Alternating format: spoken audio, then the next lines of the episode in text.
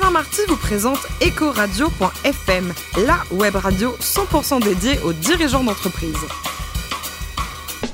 Bonjour à toutes et à tous, bienvenue à bord d'EcoRadio.fm, la radio à 100% dédiée aux dirigeants d'entreprise. Vous êtes plus de 112 000 passionnés à nous écouter chaque semaine en podcast. Réagissez sur les réseaux sociaux, sur notre compte Twitter, Ecoradio-du-bas FM. Aujourd'hui, nous recevons un invité juste formidable, David Douillet. Bonjour. Qui, pour nous parler de son fonds d'investissement, Linksport Capital. Bonjour David. Bonjour. Alors, euh, pour rappel, vous étiez en 1969 du côté de Rouen, voilà. vous avez débuté à l'âge de 11 ans le judo. Alors, pourquoi le judo? Il n'y a pas de place au patinage à Rouen? Ben, euh, enfin, c'est, euh, Rouen, Rouen euh, c'est 35 km de Rouen pour être plus précis. C'est un petit village qui s'appelle Bellencombre, 600 habitants et pas grand-chose d'autre. Quelques vaches. Donc, un terrain de foot et rien. Bon. Donc, il a fallu que j'attende jusqu'à l'âge de 11 ans pour qu'à 15 km de Bellencombre puisse installer un club de judo. Et là, un peu stimulé et puis très, très orienté par euh, deux copains euh, qui venaient en vacances, euh, à chaque vacances d'ailleurs, mais qui étaient franco-japonais et qui pratiquaient le judo, Alice et Henri. Eh bien, m'ont donné cette envie en me parlant de ce sport un peu, un peu lointain, un peu mystérieux, avec des techniques secrètes. Enfin, tout ça dans ma tête de gamin, j'avais. Ouais, de gamin normand en plus. Oui, Alors, palmarès exceptionnel avec plein, plein de médailles partout. Deux souvenirs peut-être de médailles d'or aux Jeux Olympiques. La première à Atlanta, la seconde à Sydney. David.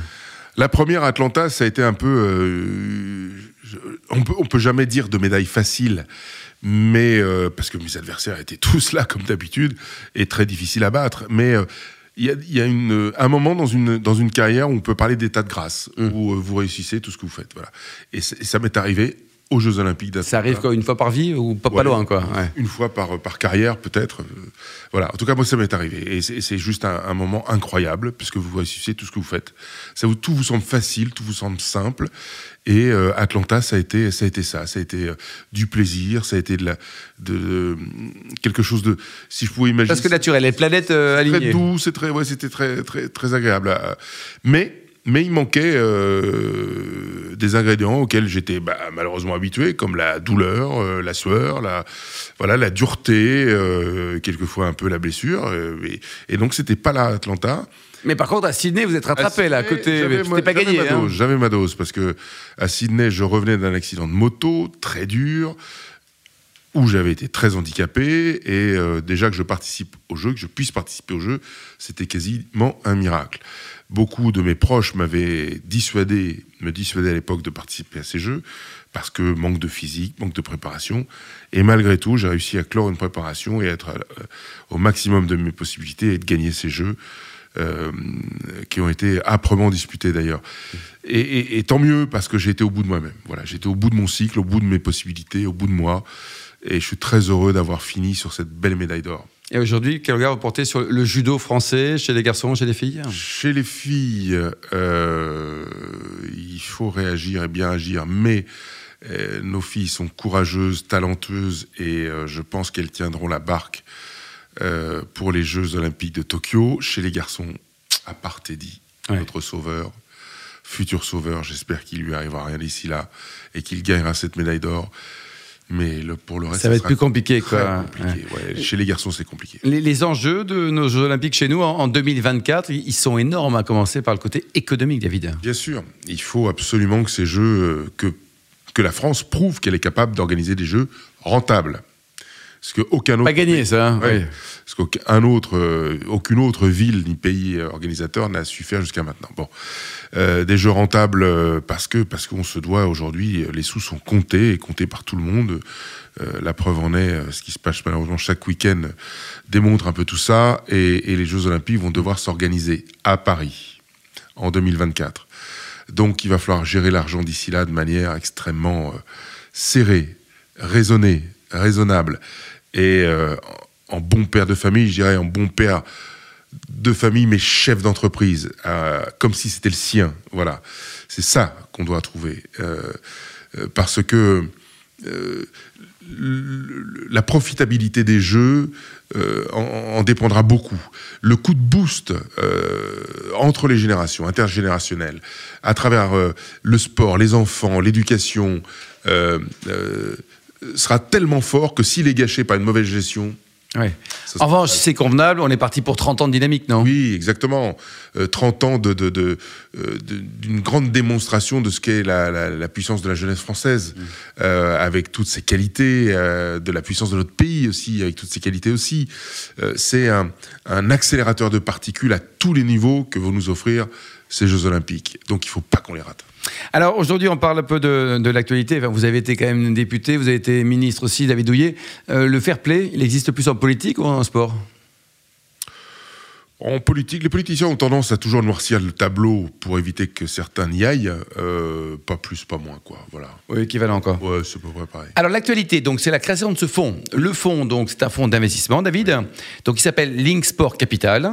Et donc quelles sont les idées forces Alors juste avant le marché du sport, l'économie du sport en France, ça représente quoi et combien? Le sport, c'est 35 milliards, voilà, de flux.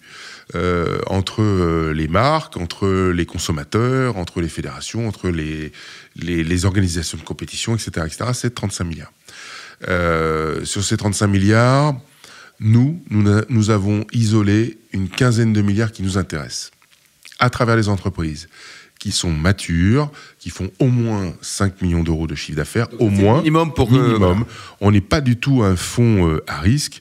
On est pas start-up, pas start-up. Voilà, pas, pas start-up. On est un fonds défensif, dit défensif. Euh, avec une rentabilité euh, qui est plus qu'honorable et, et, et, qui permettra à tous, toutes celles et tous ceux qui voudront investir dans un fonds thématique santé, bien-être et sport, euh, de trouver là des hyper spécialistes que nous sommes, avec un comité stratégique casté par mes soins et ah oui donc il y a des dirigeants d'entreprise, des sportifs, des experts quoi. tous investisseurs. Eh qui sont là pour euh, euh, sélectionner, garantir, mais aussi faire progresser les entreprises dans lesquelles on aura investi.